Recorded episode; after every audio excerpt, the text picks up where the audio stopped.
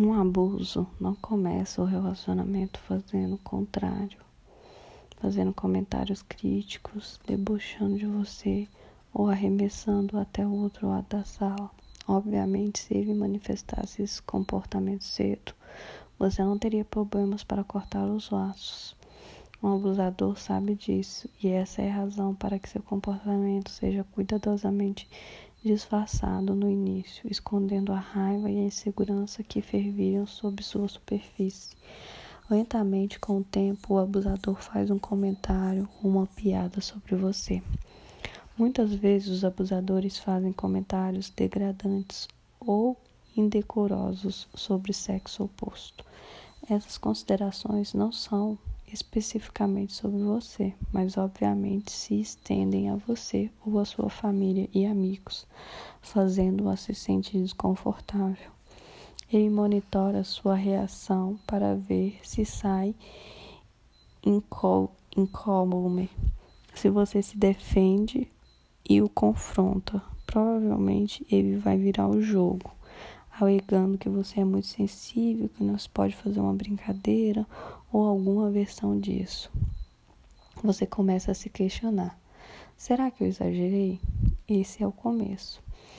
As críticas sutis e os comentários desagradantes e humilhantes do abusador e os questionamentos e dúvidas acerca de si mesmo que você passa a ter começam a, ser, a tecer a trama do relacionamento. Não é provável que um abusador reconheça seu próprio comportamento e muito menos que assuma a responsabilidade por si mesmo ou suas ações. Se ele assumisse a responsabilidade pelo seu comportamento, ficaria na posição mais fraca e menos poderosa. Ele não pode aceitar isso, portanto, continua a se comportar de forma que se mantenha no topo, no controle. Um abusador precisa se manter no poder, precisa estar no controle o tempo todo. Quando percebe que não está, o desconforto de enfrentar suas próprias inseguranças se torna forte demais e ele explode. História de Kendall, parte 1 Kendall tinha trinta e poucos anos e acabava de sair de um casamento controlador. Antes, ela era animada e alegre, animada com relação ao seu futuro, mas seu entusiasmo desapareceu e agora era pouco desconectada, como se apenas passasse pela vida. Kendall queria entender o que havia acontecido, como seu casamento e como ela havia ficado tão exausta. Também estava preocupada com possíveis relacionamentos futuros, pois achava que não conseguiria confiar em ninguém outra vez depois do que havia passado. Um dia, Kendall começou a contar que nunca podia deixar seu ex-marido que soubesse o que ela queria. Se ele soubesse, faria o contrário. Ele encontraria um jeito de se certificar de que Kendall não conseguisse o que ela queria, menosprezando a coisa, debochando ou apontando todas as razões pelas quais ele não deveria ter aqui, ela não deveria ter aquilo. Isso não dizia respeito apenas ao acúmulo de bens materiais, também se estendia a todo tipo de decisão. Quando algo era importante para ela, Kendall fazia pressão, mas isso gerava tanto conflito que ela por fim aprendeu que fosse o que fosse, não valia a pena comprar essa briga. No início do relacionamento, Kendall era firme e enfrentava a luta se fosse algo realmente importante para ela. A, ser, a certa altura, estava otimista em relação ao andamento das coisas, porque passara a usar seu próprio dinheiro para obter aquilo que necessitava. Às vezes ela aceitava isso, afinal servia para treiná-la a comprar as coisas assim, ele não precisava fazê-lo. Mas outras vezes não, e isso resultava em uma grande discussão. Kendall lembrava que antes do casamento, quando eram noivos, estavam tentando decidir o local do evento. Ela sempre quisera algo pequeno e íntimo na praia. Ele concordou. Porém,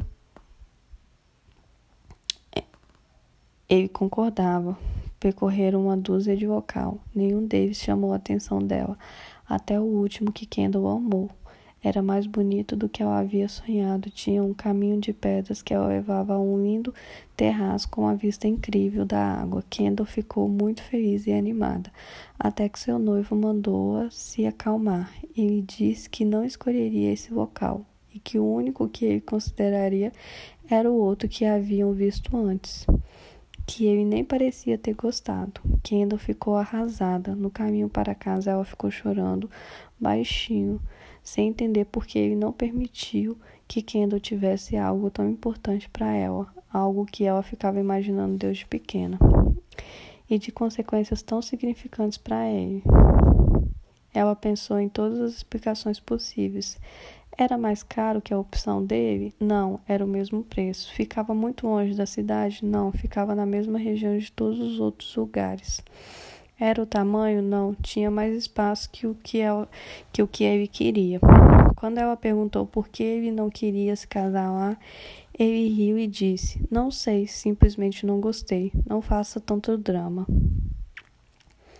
Depois de contar sua história, ela acrescentou: Eu deveria ter sabido na época. Mas ela não sabia, ela não identificou o padrão de controle porque ele era gentil e afetuoso. Duas qualidades que ela adorava nele. Ele queria fazê-lo feliz porque esse pensava que era seu objetivo, assim como ele o fazia feliz também, às vezes. Eles, pensa, eles passavam semanas em paz, mas assim que Kendall queria algo ou a decisão precisava ser tomada, surgiam conflitos. Com o passar dos anos, a discussão que resultava quando Kendall expressava seus desejos era sempre tão grande que ela simplesmente desistiu. Era cansativo demais. Esse é um padrão comum em relação a agressivas e controladoras. Às vezes refere-se a itens materiais, mas pode ser qualquer coisa, sua carteira ou ambições, a escola onde ela quer que seus filhos estudem ou a marca de alimentos que vão comprar. O abusador acha que, que se permitir a parceira que tem o o que deseja, ela ganhará força e confiança, o que acabaria minando sua autoridade e controle. E se ela ganhasse muita confiança, poderia deixá-lo um dia. Se o abusador for inteligente, ele vai jogar algumas migalhas de vez em quando, dar-lhe o que ela quer, mas se observarmos atentamente, veremos que não, que são sempre coisas que não têm muita importância ou para as quais ele não liga. Quando ela confronta por não a deixar ter ou fazer o que quer, ele cita todas essas migalhas que já lhe deu na tentativa de refutar seus sentimentos. Tenha em mente que esse padrão parece muito claro ao servido, mas para as mulheres que o vivenciam é tudo menos isso. Lembra-se daquele homem maravilhoso, amoroso e generoso por quem ela se apaixonou? Ela lembra e pensa que ainda está casada com ele. Esse outro lado parece não fazer sentido, dada todas as qualidades que ela conhece. Então ela fica confusa. Sabe que ele era generoso e atencioso e que lhe havia lhe prometido o mundo, mas também parece que ele não sabe bem o que ela deseja de verdade. Os dois não combinam. Então ela conclui que seus próprios desejos provavelmente não são factíveis e que seus sentimentos não são válidos. E é assim que tudo começa. Você abandona pequenos pedaços de si primeiro, pensando que nenhum deles é em si particularmente importante. Você acredita, pelo menos por enquanto, você acredita, pelo menos por enquanto, que o problema está resolvido. Seu parceiro está feliz porque ele conseguiu o que queria, às vezes convencendo-a de que é o que você realmente queria ou que é para o seu próprio bem, pois ele sabe o que faz. E você fica satisfeita por ele estar feliz, e aquilo não tinha tanta importância para você, de qualquer maneira. Afinal de contas, relacionar-se é saber ceder, certo? Ou então você perdoa seu parceiro por um comentário que ele tenha feito, quer ele, quer ele se desculpe ou não.